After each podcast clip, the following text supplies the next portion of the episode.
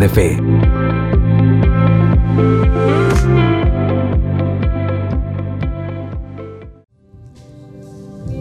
Gracias Señor. Te amamos, te adoramos. Bendecimos tu nombre. Señor, hoy creemos que es un día de transformación, de gloria, de la expresión tuya en nuestros corazones y en nuestros pensamientos. Hoy es un día donde el Espíritu es alimentado para colaborar con la transformación de nuestras vidas, de nuestras almas y de nuestros cuerpos de nuestros pensamientos transicionando a esa vida que tú creaste, que tú diseñaste, porque tú eres eterno, porque para siempre es tu gloria, porque has decidido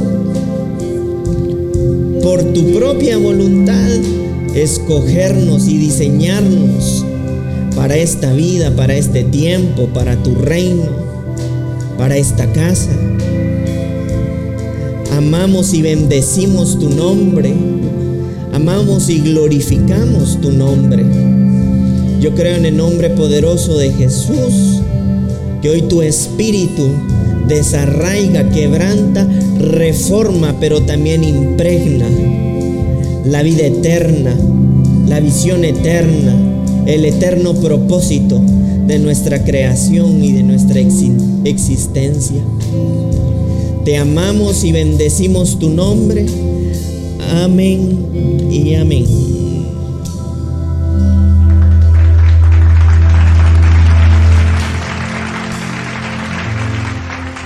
Bueno, qué bueno que podamos estar hoy acá reunidos y ser parte de, este servicio. Yo creo que que el Señor va a hablar a nuestras vidas, a nuestros pensamientos y a nuestros corazones, pero también va a transformar nuestras vidas. Yo creo que es una mañana em, poderosa, relevante, y creo que algo que debemos nosotros hacer todo el tiempo es llenarnos de la necesidad de alcanzar la semejanza con aquel que nos creó. Yo creo que cuando eh, llenemos nuestros pensamientos de eso, vamos a darnos cuenta cuánto nos falta, pero también cuánto debemos hacer. ¿Verdad? No cuánto nos falta para lamentarnos, para, a la gran, yo sí soy una sino para poder decir, necesito crecer. Y cuando nosotros nos llenemos de esa necesidad, ustedes se van a dar cuenta que, que el único límite que vamos a poder encontrar se llama nosotros mismos. ¿verdad? A veces hemos hecho a Satanás el todopoderoso, porque este es el diablo, este es el diablo. Y a veces somos nosotros. ¿verdad? Y quienes debemos, o a quienes debemos vencer es a nosotros. Yo siempre les he dicho que mm, cuando Jesús estaba en la cruz, Él desciende, pero también después asciende. Él, constituyó vencedores y derrotados a, a un reino, ¿verdad? Eso no quiere decir que no hayan por ahí más de alguno bien, bien tomado por... Pero independientemente de eso, nos dio la victoria, pues. O sea, nos dio la capacidad de ser vencedores. Entonces, lo que nosotros ahora tenemos que experimentar es que podemos vencer a nuestra antigua naturaleza. Y la manera de vencer a nuestra antigua naturaleza es posicionando la nueva, alimentando la nueva vida darle de comer, alimentarla, posicionarla, ejercitarla. Em, yo, a mí me, sorprende mucho, pero seguramente alguien que, que ha hecho ejercicio lo sabrá. Y es que al principio cuando inicias a hacer ejercicio, increíblemente hacer una despechada es, criminal. ¿Verdad? Yo me recuerdo que cuando me ponía a hacer la primera vez, yo decían despechada, yo decía, Dios mío, este es el momento, Padre, para que me retire de esto, no es para mí. ¿Verdad? Pero las despechadas son criminales. Pero mientras tú te ejercites y empeces con una, con dos, increíblemente después la uno y la dos, en otro tiempo, ya no te va ni siquiera a doler, ni te va a cansar. ¿Por qué? Porque tu cuerpo se hace más resistente. Y se hace más resistente, no sé si sabían ustedes, porque los músculos se rompen, los músculos se lesionan. Y al lesionarse generan nuevas estructuras de músculo. Es decir, el mismo músculo se convierte en un músculo inteligente. Y dice, no aguantamos cargar a semejante persona que se pone a hacer esto. Entonces, la única función que podemos tener ahorita es hacer el músculo más fuerte. Y es por eso que tus músculos crecen. ¿Verdad? Es por eso que después las dos despechadas ya las haces hasta con una mano, ¿verdad? Eso que se ve en las películas que decimos, wow, qué impresionante. Es real.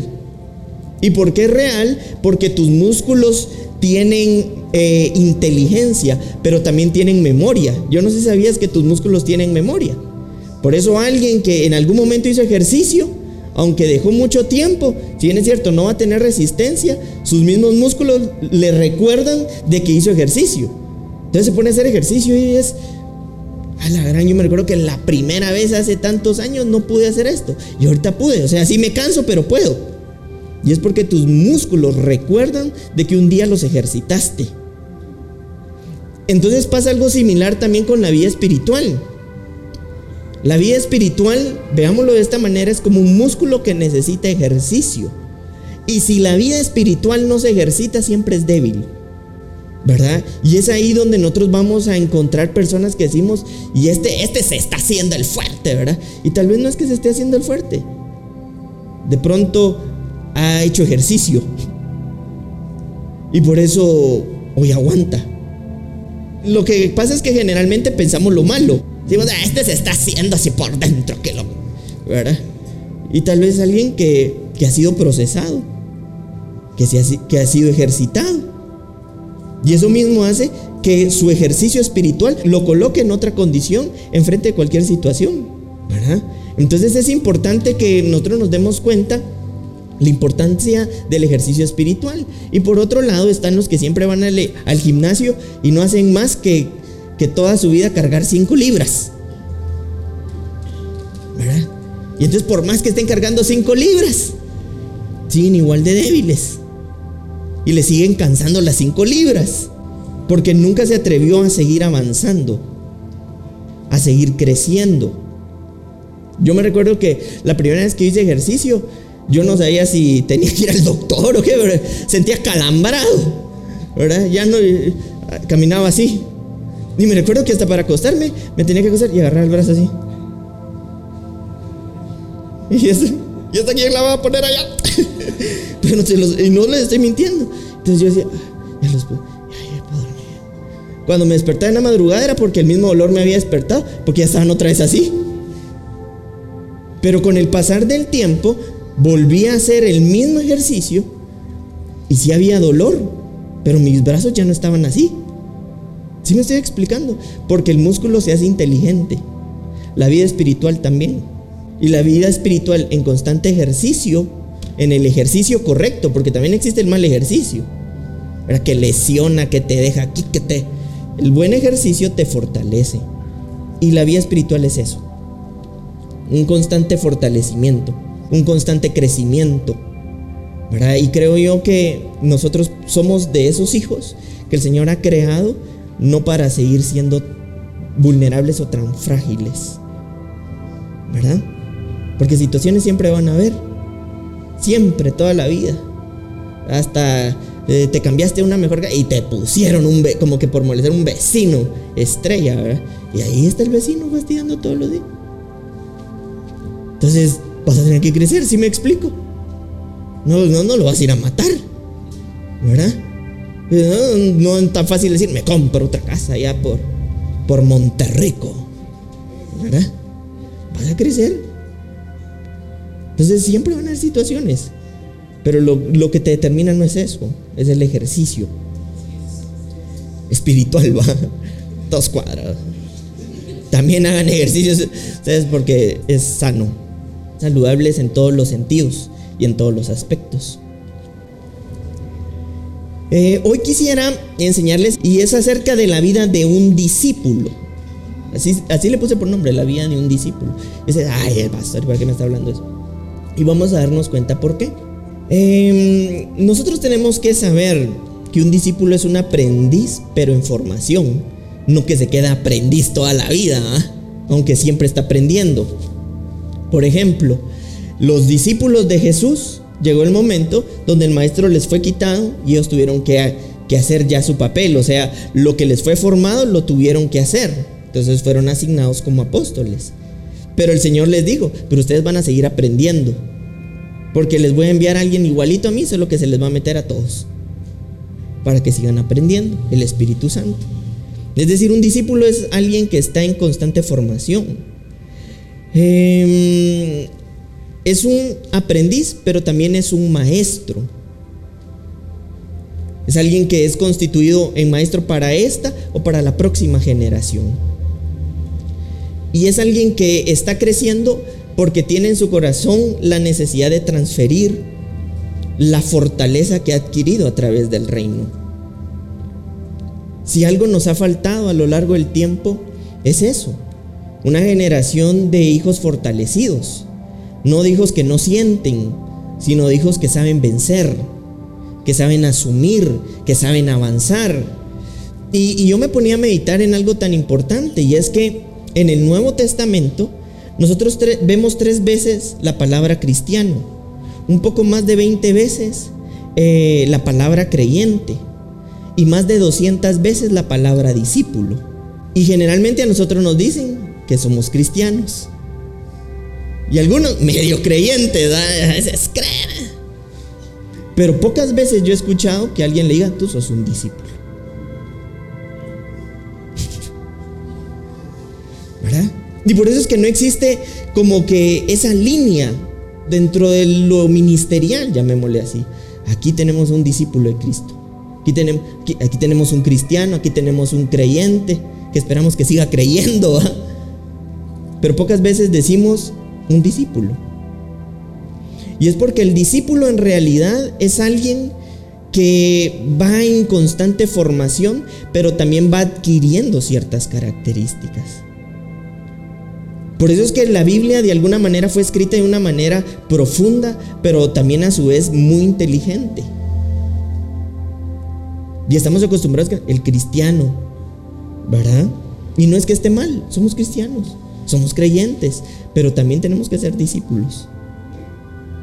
¿Verdad?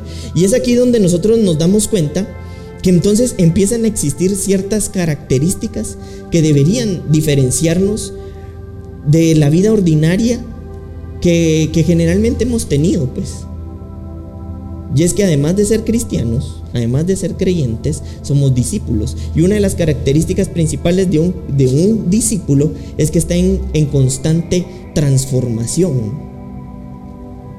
Que está en constante metamorfosis. Transformación viene de metamorfo, del griego metamorfo, ¿verdad? Metamorfosis en otra palabra. Y eso nos habla de cambio, de transformación entonces, ¿cómo nosotros deberíamos diferenciar si nuestra vida está siendo como la de un discípulo? Cuando nuestras vidas se encuentran en constante cambio, en constante transformación.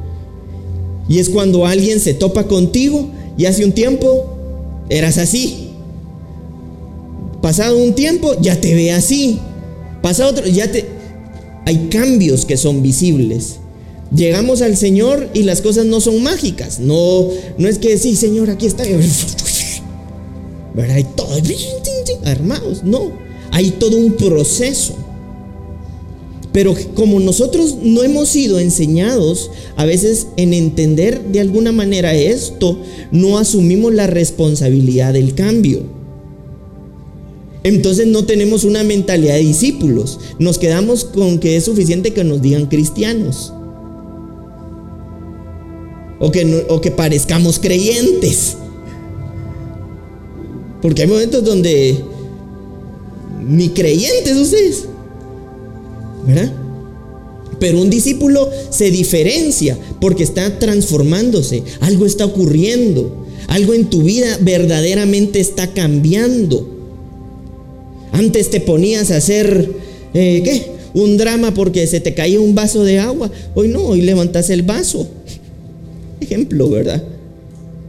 Y esto pasa desde el Génesis. Nosotros nos vamos a dar cuenta que desde el Génesis el Señor tiene una naturaleza solucionadora. Cuando encontró desorden, lo que hizo fue poner orden, no se puso a llorar. Yo no estoy diciendo no lloremos, lloremos, pero ordenemos. Porque de nada nos va a servir quedarnos llorando si no ordenamos.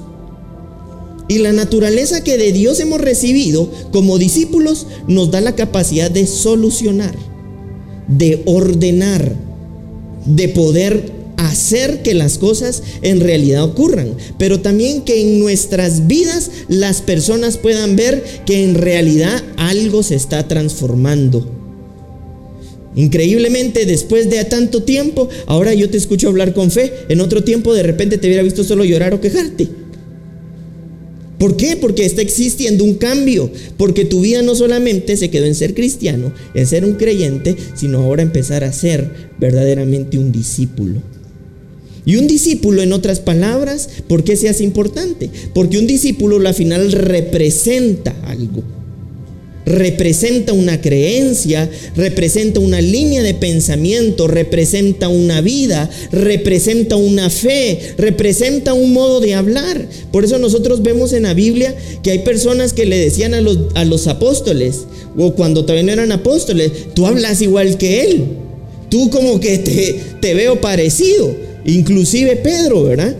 En, su etapa más oscura le encontraron en una fogata y le dijeron, a mí me parece que te vi con él. Es que te veo ahí un, aunque te vistas así diferente, tenés algo. Porque un discípulo representa lo enseñado. Esa es la gran diferencia entre un cristiano y un creyente. El discípulo está en avance, está en cambio, está, está sufriendo la metamorfosis. Y este proceso de la metamorfosis es la que muchas veces nos duele. Porque está arrancando, porque está quitando, porque nos está haciendo mudar literalmente de piel. Nos está mudando de la antigua naturaleza a la nueva naturaleza, de la antigua vida a la nueva vida. Por eso un mentor que se tome en serio la mentoría te va a hacer llevar el proceso del cambio. Antes yo decía que, te pagaba a fin de mes y pasan tres meses. Y, ¿verdad? Las personas que, que, por ejemplo, me conocen, cuando a mí alguien me decía, mira, a las 5 llego, yo a las 5 espero. Y los que me conocen, cuando no conozco un lugar, yo estoy media hora antes. Ay, qué exagerado. Sí, porque yo estoy en contra de eso de la hora chapene, que ejemplo, me recuerdo que hace unos días me reuní con alguien, ya estaba media hora antes, en un sector que me costó ubicarme, estuve media hora antes. Y me dijo, sos súper puntual, ¿va? Me. Entonces yo le dije, sí, la verdad es que sí. Porque estoy muy en contra de eso de la hora chapina. Pero ¿por qué yo les digo esto? Porque alguien que, que tome tu vida para mentorearte también se va a tomar eh, en serio esas cosas que parecieran mínimas. Ahí este es acosador. No, no es un acosador. Es alguien que te está haciendo mudar de piel. Porque si te lo hace a ti, que lo estás formando, se lo hace a cualquiera, hombre. No, solo a él se lo hago. Y se lo hago por molestar para que. Como somos en una cosa, somos en todo. Yo escribí acá, hay hábitos y costumbres que se construyen en un año o más tiempo en un año o más tiempo. Y cuando lo interrumpimos en algún momento, lo que hacemos es reiniciar por completo el proceso. Por ejemplo, decimos, ya llevo dos meses, mira, lo estoy, lo estoy haciendo re bien. Pero si a estos dos meses yo lo interrumpo, yo inicio nuevamente de cero. Porque hay hábitos que se construyen literalmente en un año y hay otros que se construyen en toda una vida. Yo ponía acá algunas características que quisiera que pudieran ver en las escrituras y que me pudieran ayudar de algunas características de los discípulos. La primera es que un discípulo es inquebrantable. Ay, pastor, si usted supiera lo que a mí me pasa. No, es que su fe se vuelve algo inquebrantable. Su modo de vida se vuelve en algo inquebrantable. Su estilo de creer se convierte en algo inquebrantable. Es decir, su manera de creer y de hacer es una manera permanente. No solo cuando me ven, no solo cuando... Es algo que es regular y permanente. Y quiero que lo podamos leer en Primera Tesalonicenses, en una de las cartas de Pablo, 2.12. Y dice así, y os encargábamos que anduvierais como es digno de Dios que os llamó a su reino y su gloria. ¿Cómo es digno, llamémoslo de esta manera, de andar en el reino? Hay personas que simple y sencillamente van a creer por la manera en la que nosotros vamos a actuar, por la manera en que nosotros vamos a andar, por la manera en la que nosotros vamos a vivir. Pero también hay cambios en nuestras vidas que solo sí se van a dar si nosotros entendemos la importancia de poder llevar esos principios de vida a nuestra propia vida. Es decir, la única manera de muchas veces experimentar el nosotros ser inquebrantables es a través de los principios practicados, no de los principios escuchados. Porque tú puedes o podemos escuchar muchos principios, podemos practicar ningún principio. Por eso la misma Biblia nos dice que seamos buenos hacedores y no solamente buenos oidores. En Mateo 11:12, dice en Mateo 11:12, desde los días de Juan el Bautista hasta ahora el reino de los cielos sufre violencia y los violentos lo arrebatan. En otras versiones dice los valientes. Y esta es una de las grandes características que tiene un discípulo es valiente. Y es valiente no porque se la lleve, yo me la llevo de valiente, venite pues. No, es valiente porque es inteligente, es sabio y es prudente en la manera en la que afronta el crecimiento e inclusive la misma adversidad. Yo les tengo que comentar algo. Una, una ocasión, ya hace un tiempo, donde una persona eh, me robó una cantidad fuerte de dinero. Era parte de algo que yo tenía ahí reservado. Fueron 31 mil quetzales. Y yo lo llamé, yo lo invité a comer, me senté con él y le dije, yo vengo hoy, lo saludé y todo, porque qué enfermo llegar así. Lo saludé y todo y me senté con él, lo invité a un buen lugar. Me senté con él y le dije, yo vengo hoy a perdonarte la deuda. Y me recuerdo que se me quedó viendo y él no sabía ni qué hacer. Y de las, de las cosas que me dijo es, quería agradecerte por tu madurez y por tu sabiduría. Esa persona nunca me ha escuchado predicar, pero sí me ha visto vivir. A veces lloramos por 100 quetzales ustedes. Pero yo estaba muy consciente que al yo practicar el principio, yo también estaba sembrando para el reino. Y que tarde o temprano yo lo iba a cosechar. ¿Por qué? Porque nosotros vivimos en una fe inquebrantable, que no es mudada por, por las situaciones ni por las condiciones, porque no, hemos, no es así como hemos aprendido en el reino. Y eso es ser valiente, porque es más fácil gritar por, por esa cantidad de dinero. Y los que me conocen saben qué pasó y qué fue. Tiene, es una persona con raíces firmes. En 2 Timoteo 2.3 dice, Tú pues sufre penalidades como buen soldado de Jesucristo. Ninguno que milita se enreda en los negocios de la vida a fin de agradar a aquel que lo tomó por soldado. Es decir, es alguien que no es movible por cualquier cosa. Y en otras palabras, lo que Pablo le está diciendo a Timoteo es, aprende a vivir en la adversidad, o sea, aprende a sobrellevar. ¿Cuántos nos hemos encontrado en adversidad aquí? Ay Dios, si les contara. Yo me recuerdo que en una ocasión alguien me vino y esta persona está aquí y se recuerda de esto, hace años. Miren, me contó su testimonio y miren, yo no sabía si dar gracias a Dios o llorar o qué, porque y yo le dije, a partir de hoy, quiero que tu testimonio cambie y empiece a ser un testimonio de gloria y ya no de tristeza. Y la persona está aquí, no lo voy a mencionar, pues, pero.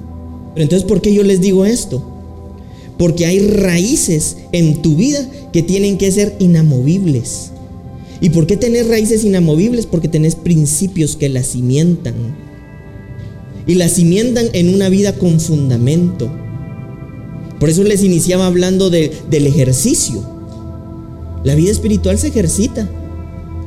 Yo me recuerdo que en una ocasión vino alguien y le dijo a una a uno de, las personas de mi equipo, mira, tal persona me hizo que que que no sé cuánto, ¿verdad? Y le dijo, ¿y cuándo vas a practicar el principio de pagar con bien a quien te hizo mal? Es bíblico. Miren, la persona se desbarató. ¿Y saben qué es lo que sucede con, con los principios de reino, con los principios de una vida de un discípulo? Cuando lo practica, cada día queda menos de él. Ustedes dirán, ay, él perdonó porque debe tener otros 31 ahí debajo del colchón. No, de verdad que no. Lo hice porque eso iba a fortalecer también mi crecimiento. La palabra que enseño, la vida que represento y los pensamientos que fueron sembrados en mí. Y tal vez son cosas que casi no comento, pero que día con día vivo. Cuando tú empieces a practicar la vida de un discípulo, tú te vas a dar cuenta que constantemente estás en transformación, que constantemente estás en cambio. Hmm. Primera Timoteo 6:12 dice, pelea la buena batalla de la fe, a mano de la vida eterna, a la cual asimismo fuiste llamado, habiendo hecho la buena profesión delante de muchos testigos. La vida de un discípulo consiste en estar en constante preparación y en constante formación, entendiendo cuál es la vida eterna que lo envió. Cuando nosotros empezamos a entender esta manera de vida, nosotros también empezamos a entender de qué manera debemos hacer decir, creer. Nosotros no podemos creer que somos discípulos de un reino actuando como las personas que no son parte de este reino. Nosotros no podemos decir, hay un principio en la Biblia que dice, quien dice amar a Dios pero odia a su hermano, no vive en la luz, todavía vive en tinieblas. Y esas no son palabras mías ustedes. Pero ¿por qué les digo todo esto? Porque todos los principios de reino que Dios dejó plasmados en las escrituras, lo que van a permitir es de que Cristo sea conocido. Más que tú o más que yo. Porque a veces nosotros nos vemos de una manera completamente extraña, ¿verdad? Ahorita sí pude, ahorita le vuelo la. Dámelo aquí, yo le voy a poner en orden a ese. ¿Verdad? Se trata de tener una vida de discípulo Vamos a ver eh, lo que dice Romanos 14, 17. Este es uno de los versículos que en lo personal más me gustan. Dice, porque el reino de Dios no es comida ni bebida, sino justicia, paz y gozo en el Espíritu Santo. ¿Sabes cuál es una de las formas en las que las personas van a ver de que perteneces a un reino y que militas en un reino como un discípulo? Que en tu vida hay paz y hay gozo pero también está la justicia de Dios. Si nosotros nos pusiéramos a hacer cuentas de cuánto le pudiéramos deber a Dios, quizás nosotros pudiéramos salir en números rojos. Pero por eso la misma Biblia dice que Él sabía que nosotros éramos incapaces de pagarlos y por eso puso un fiador en nuestra deuda. Y el fiador que puso en nuestra deuda es Cristo. Porque ese fiador sí tenía la capacidad de pagar la deuda. Es lo que pasa en los bancos, ¿verdad? Pongo el fiador, no pago, le cae el fiador y después el fiador está, mira, me quedaste mal. Entonces exactamente eso hizo el Señor. Vino el Señor y puso Jesús, a Cristo, como el fiador de tu deuda, porque era inevitable de que nosotros no la pudiéramos pagar. Y, es ahí donde experimentamos la justicia divina se hizo justicia. Por eso es que nosotros debemos cambiar de, de sentirnos eh, indignos a estar agradecidos. A estar agradecidos porque alguien absorbió la deuda. ¿Qué pasaría si tú tuvieras una deuda y alguien te dice yo te la pago entera? Estoy indigno por eso que estás. Le digas gracias, porque sabía cómo salir de esto. Y eso fue exactamente lo que hizo el Señor. Tú no vas a poder pagar tu deuda, no tenés cómo. Pero te voy a constituir un fiador que es Cristo, para que la deuda que no puedas pagar sea absorbida por Él. La vida de un discípulo está completamente dependiente de lo que Dios ha hecho, de lo que Dios hizo. Y por eso su vida está dependiente de lo eterno y no de las condiciones temporales. Y por eso mismo ponen justicia y después ponen la paz y el gozo. Porque cuando tú entiendes quién hizo justicia por ti, hay en ti paz y hay gozo de que el Señor te incluyó dentro de los planes divinos y aquellos planes divinos te corresponde a ti y a mí empatarlos para darle cumplimiento. Pero tenemos un descanso que si nosotros hacemos lo que nos corresponde, lo que el Señor ha trazado, seguramente se va a cumplir. Hay cosas que ni tú ni yo vamos a poder controlar nunca. Y esas cosas que nosotros no podemos controlar nunca son las cosas en las que debemos confiar que Dios tiene el control. ¿Saben por qué la mayor parte del tiempo vivimos frustrados? Porque tratamos de controlar solamente lo que Dios tiene la capacidad de controlar. Y un buen discípulo también del reino entiende qué cosas controla Dios y qué otras cosas le corresponden hacer. Porque de esa paz y de ese gozo es lo que la gente va a hablar cuando se tope contigo. Pues ese es, es cristiano, ese es creyente. Porque mira, yo, yo creo que creo más que aquel. ¿Verdad? Porque un discípulo empieza a experimentar la transformación de vida. Un buen discípulo nunca da nada por hecho. Por eso está en constante preparación y formación. Filipenses 3:13. Ahí lo pueden leer en sus Biblias, si no lo pueden leer aquí o si no lo pueden encender en cualquier Biblia. Antes era abran sus Biblias, ahora también enciendan sus Biblias. Filipenses 3:13. Hermanos, yo mismo no pretendo haberlo ya alcanzado, pero una cosa hago, olvidando ciertamente lo que queda atrás y extendiéndome a lo que está delante. ¿Saben cuál es uno de los grandes errores que nosotros como hijos de Dios cometemos? Que creemos que hemos logrado lo que de pronto no hemos logrado. Creemos que hemos alcanzado lo que verdaderamente no hemos alcanzado. Pretendemos haberlo ya logrado todo cuando todavía nos queda mucho por hacer. Un buen discípulo está en constante preparación y formación. Es fiel y, leal a la vida y al mensaje impartido. Segunda de Timoteo 2.2. Vamos a meter un poquito más profundo. Ahorita solo les estoy dando las características. Según de Timoteo 2.2 dice, lo que has oído de mí ante muchos testigos, esto encarga a hombres fieles que sean idóneos para enseñar también a otros. Por eso un discípulo tiene la capacidad, pero también la responsabilidad de representación del mensaje y de la vida impartida. Por eso es que cuando te conocen a ti, conocen también a tu maestro. Ay, así, así son, así son todos. ¿O no lo han escuchado? Si son así deben ser. ¿Por qué? Porque simple y sencillamente tenemos una representación que aunque no la digamos, la tenemos. La vivimos, la experimentamos, la portamos, la llevamos, la expresamos y la manifestamos. Un buen discípulo sabe que es representante de una causa y de un mensaje y de una vida mayor. En Mateo 9:14 hay una historia, o hay parte de una historia que se hace verdaderamente interesante. Dice, entonces vinieron a él los discípulos de Juan diciendo, porque a nosotros y los fariseos ayunamos muchas veces y tus discípulos no ayunan? Jesús les dijo, ¿acaso pueden los que están de bodas tener luto entre tanto que el esposo está con ellos? Pero vendrá días cuando el esposo les será quitado y entonces ayunarán. Nadie pone remiendo de paño nuevo en vestido viejo, porque tal remiendo tira del vestido y se hace peor la rotura. Ni echan vino nuevo en odres viejos. De otra manera los odres se rompen y el vino se derrama. Y los odres se pierden, pero echan el vino nuevo en odres nuevos y lo uno y lo otro se conservan juntamente. Aquí vamos a ver en esta historia tres tipos de discípulos.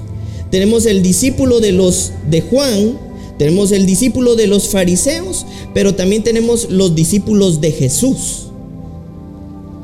Ustedes se van a dar cuenta que los discípulos de Juan se acercan a Jesús y les dicen, ¿por qué tus discípulos son diferentes a nosotros y a los fariseos?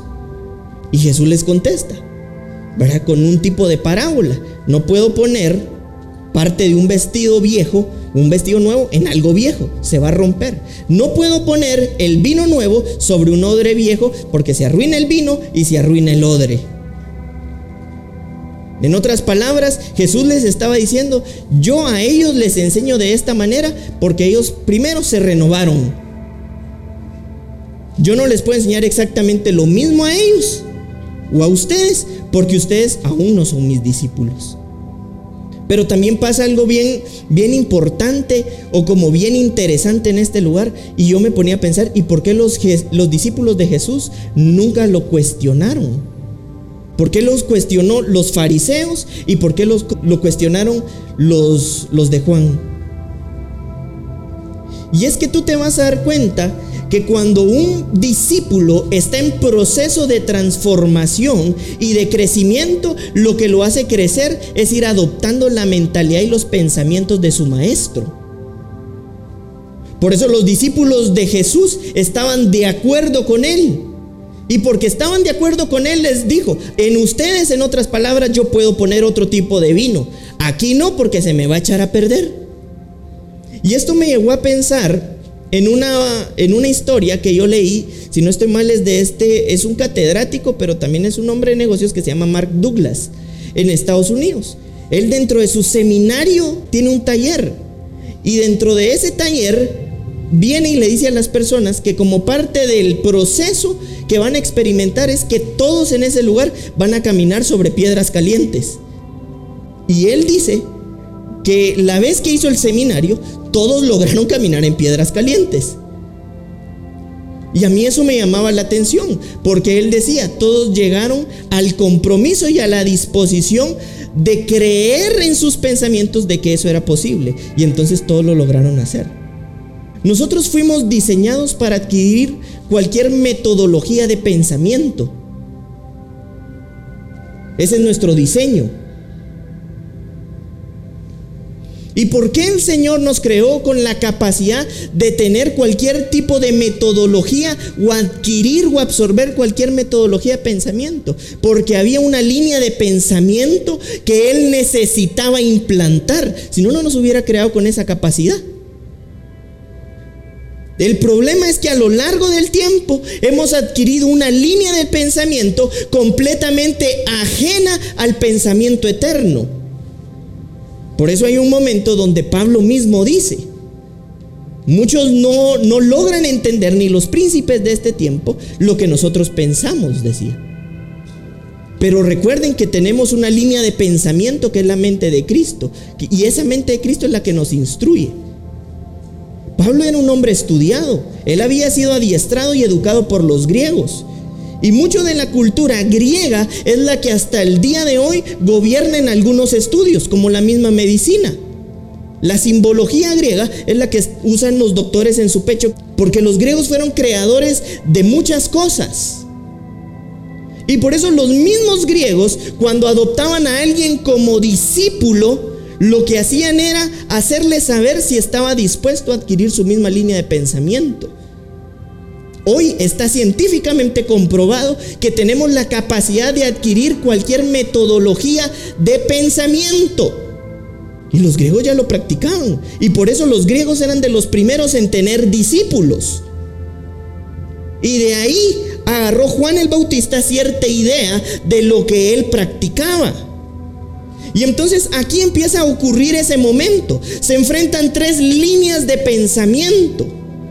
Se enfrenta la línea del pensamiento de los de Juan, se enfrenta la línea de pensamiento de los fariseos y se enfrenta la línea de pensamiento de los que pensaban como Jesús. ¿Por qué creen ustedes que Jesús automáticamente reformó, cambió, mudó, removió la cultura grecorromana? Porque su línea de pensamiento botaba estructuras inclusive filosóficas y políticas.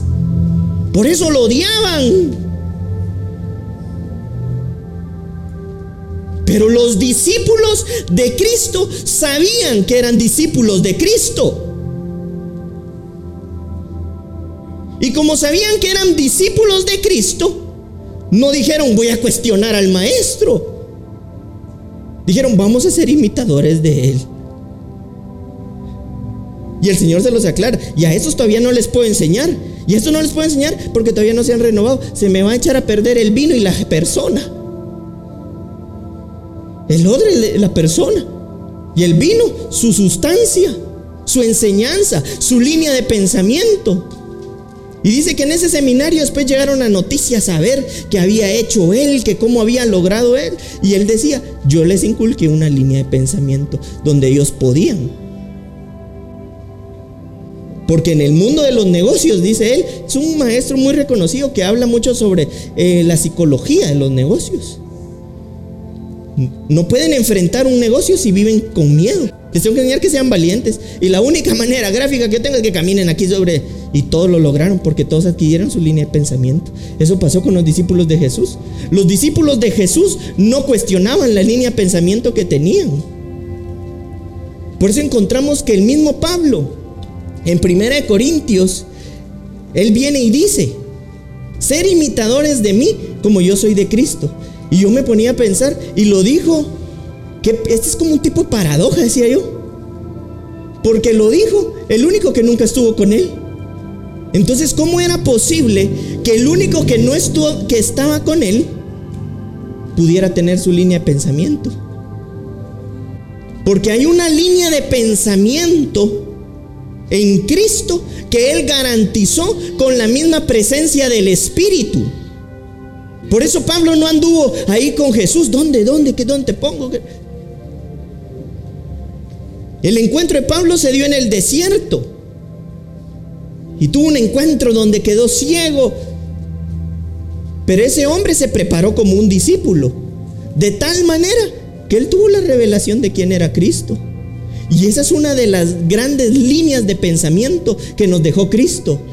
Por eso levantó a Pablo porque no anduvo con él, que es posible tener su línea de pensamiento porque es algo que se puede ser revelado, que es algo que te puede ser dado a conocer y esa es una de las características de un verdadero discípulo, que adquiere la línea de pensamiento de Cristo.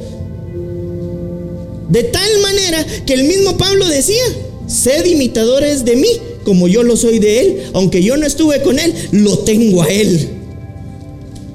¿Cómo van a ver?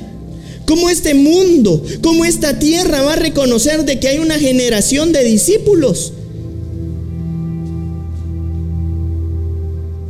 Cuando se topen con aquellos que tienen una línea de pensamiento como la de Cristo. Y por eso el proceso de un discípulo es poderoso. Porque borra estructuras, creencias pero también carencias. Porque estamos carentes de muchas cosas. Estamos carentes de principios de reino. Estamos carentes de valores. Estamos carentes del poder divino. Estamos carentes de una línea de pensamiento poderosa.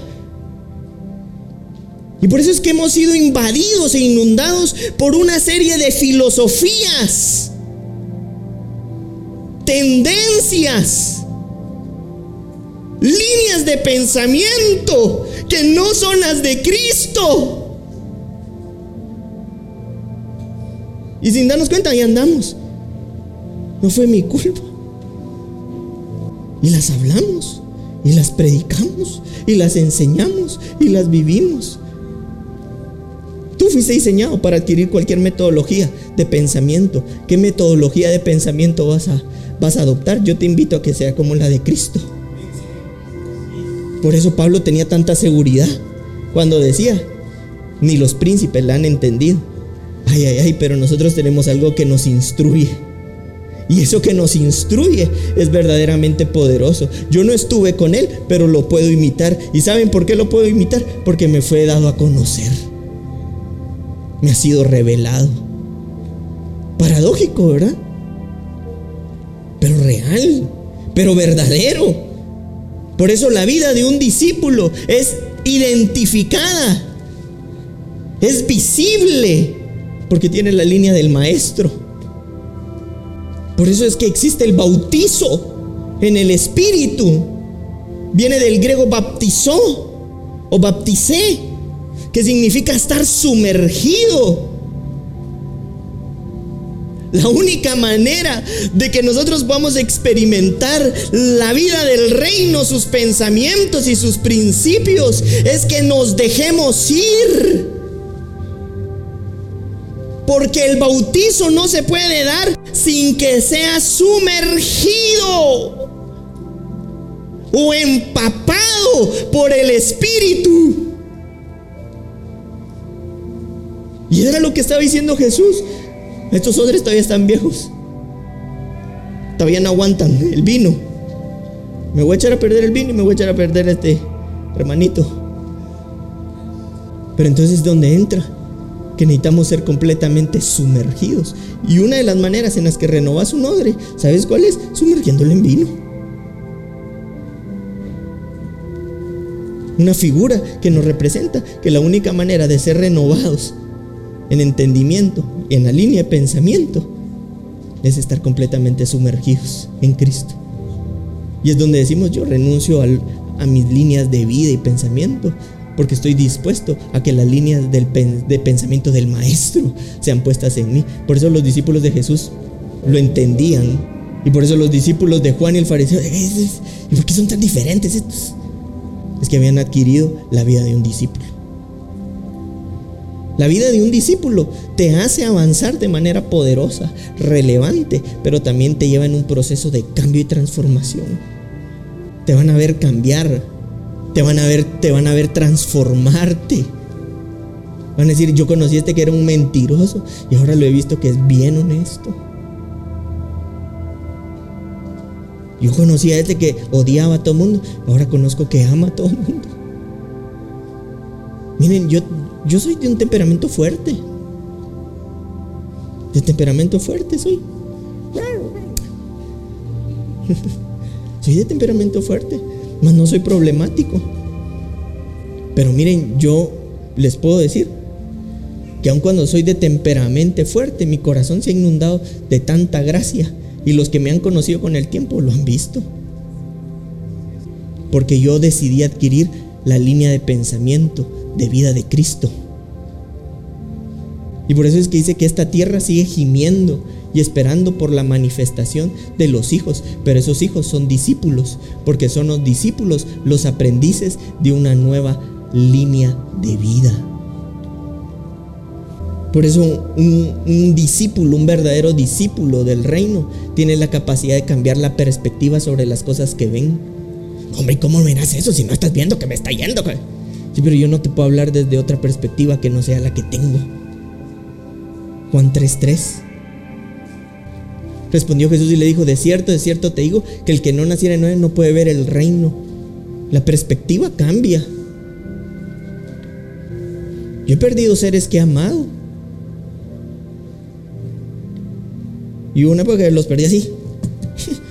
¿Cuándo va a parar esta situación? Perdido seres quemados. Pero desde la perspectiva del reino, yo entiendo también que hay un destino cumplido. Y si hay un destino cumplido en ellos, hay un destino por cumplir en mí. Porque la perspectiva del reino no te hace inmune, te hace tener otra visión sobre las cosas. Tú nunca vas a poder poseer lo que primero no visionas. Tú no vas a poder sumergirte al reino si tú primero no ves que hay una vida que es necesario acceder y tener. Y quiero que leamos Efesios 5, 18. Dice, no os embriaguéis con vino en el cual hay disolución, antes bien sed llenos del Espíritu. Y quiero enfatizar en esta parte donde dice ser llenos de. Y ustedes saben que la Biblia muchas veces pone esta palabra, ser llenos de, de, para enfatizar la condición de alguien que está siendo controlado por algo. Cuando dice ser llenos de, lo que la Biblia está diciendo, en otras palabras, es, tú sé controlado por el Espíritu. Un discípulo, si en algo debe tener característica, es de que no importando la situación, está siendo controlado por. Y se los voy a poner de ejemplo acá para que vean que por eso esa palabra la utiliza la Biblia en varias ocasiones. Voy a poner solo dos. Lucas 5:26. Y todos sobrecogidos de asombro glorifican a Dios y llenos de temor decían, hoy hemos visto maravillas. Hoy todos controlados por el temor. ¿Sí me estoy explicando? Y veámoslo también en Lucas 6:11. Y ellos se llenaron de furor y hablaban entre sí que podrían hacer contra Jesús. Ellos se llenaron, los controlaba el enojo. En esa parte de la Biblia, donde dice ser llenos del Espíritu, lo que está diciendo es que hay un poder en tu vida que se va a desarrollar y se va a incrementar de tal manera que va a controlar tu vida. Sí, es un proceso. Momentos donde todavía... Pero también hay momentos donde me controla. Me ha pasado, hay momentos donde estoy bien enojado. Bien enojado ustedes. Y, se lo prometo que empiezo a sentir como hay algo que me controla. Y se los he dicho a algunos. Y mira, me siento en ese momento tan controlado que pierdo el enojo que tengo. Y es eso. Antes bien ustedes sean llenados por el Espíritu. Sean controlados por el Espíritu. El ejercicio en la nueva naturaleza y en la nueva vida te va a dar la capacidad de ser un discípulo controlado por el Espíritu. Pero es necesario ejercitarnos. ¿Cuántas veces hemos destruido algo o alguien por no estar controlados? Y por eso dice la Biblia que nos dio el poder. Y en esa parte de la Biblia donde dice que nos dio el poder, quiere decir que nos dio la dinamita, el dunamis. Pero escuchen bien, cuando se traslada esa palabra es la dinamita o el poder controlado. No es algo que... Romanos 19 dice lo siguiente, que si confesares con tu boca que Jesús es el Señor y creyeres en tu corazón que Dios levantó de los muertos, serás salvo.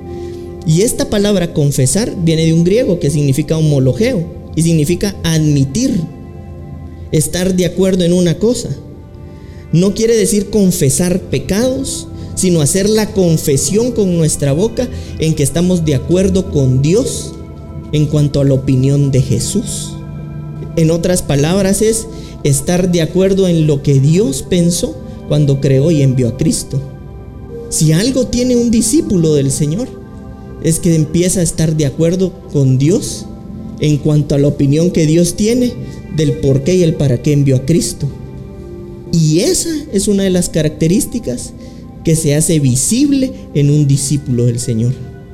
Porque está de acuerdo con Dios en el para qué de la vida de Cristo en esta tierra. No sé si te das cuenta, una misma línea de pensamiento. Pero esto lo hemos utilizado para confesar pecados. Pero lo que la Biblia nos está invitando es a que estemos de acuerdo con Dios. Y ese que está de acuerdo, entonces es un discípulo que está salvo. La vida de un discípulo trasciende generaciones ustedes. Trasciende vidas. Y por eso yo siempre digo esto, la revelación es relacional. ¿Por qué Jesús no se quedó en, el cielo?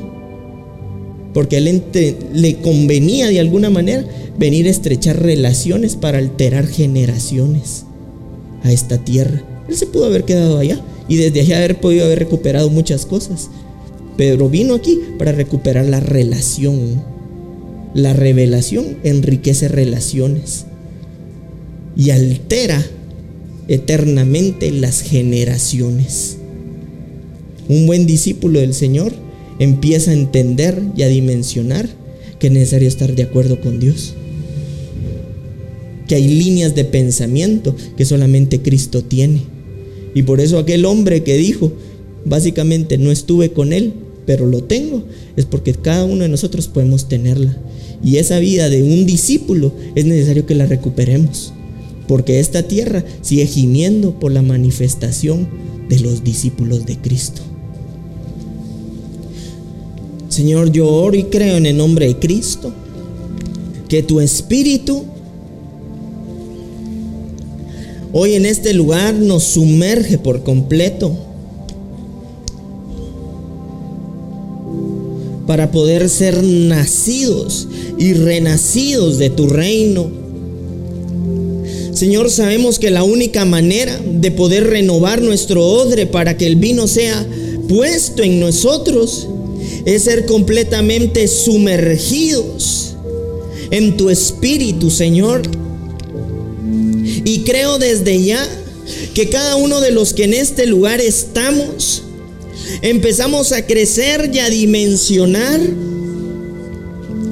que nacimos para ser discípulos de Cristo, para tener la vida de unos discípulos, porque nos estás formando y constituyendo para ser también maestros de esta o de la postrera generación, pero que nos estamos preparando para la transformación, Señor para esa metamorfosis, para ese cambio constante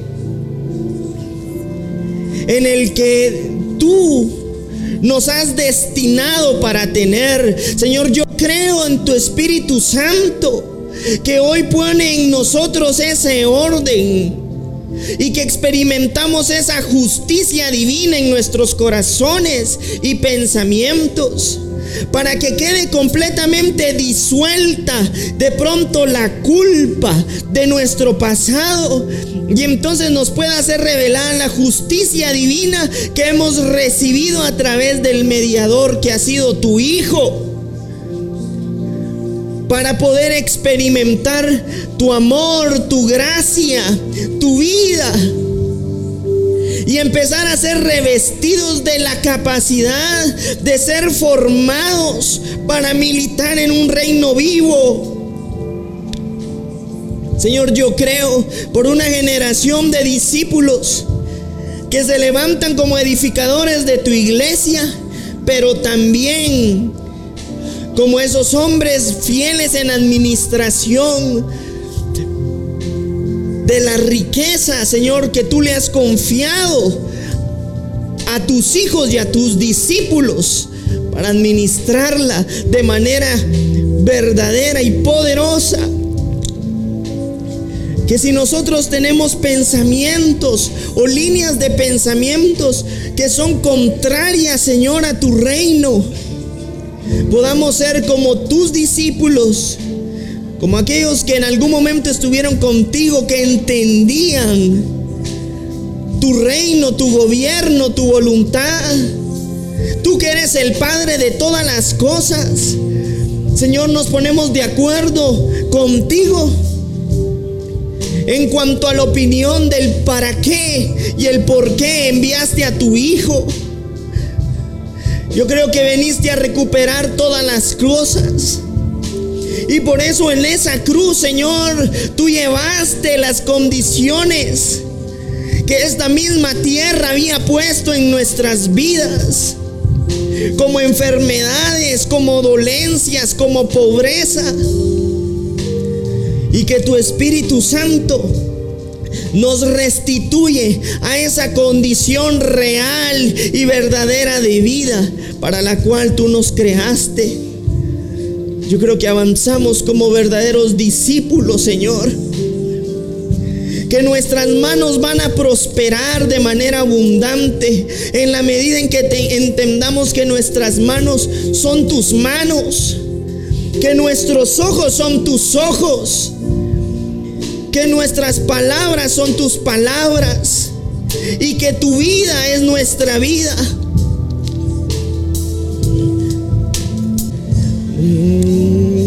Maire kendo robo shoto.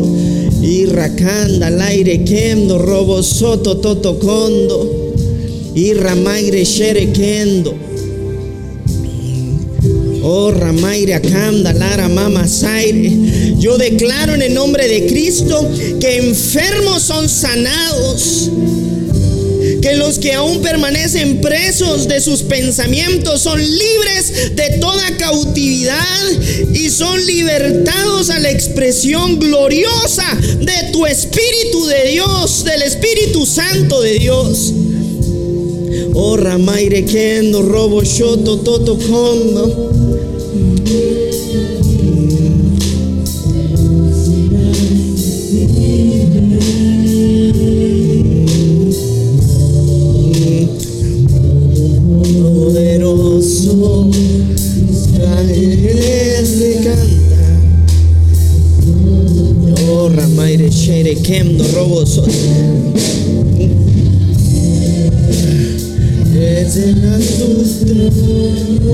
El Señor está restaurando.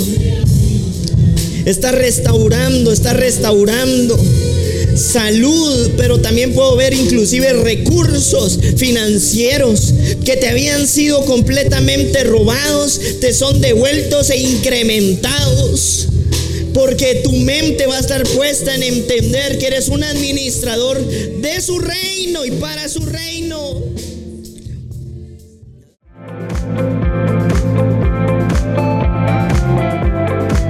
Casa de Fe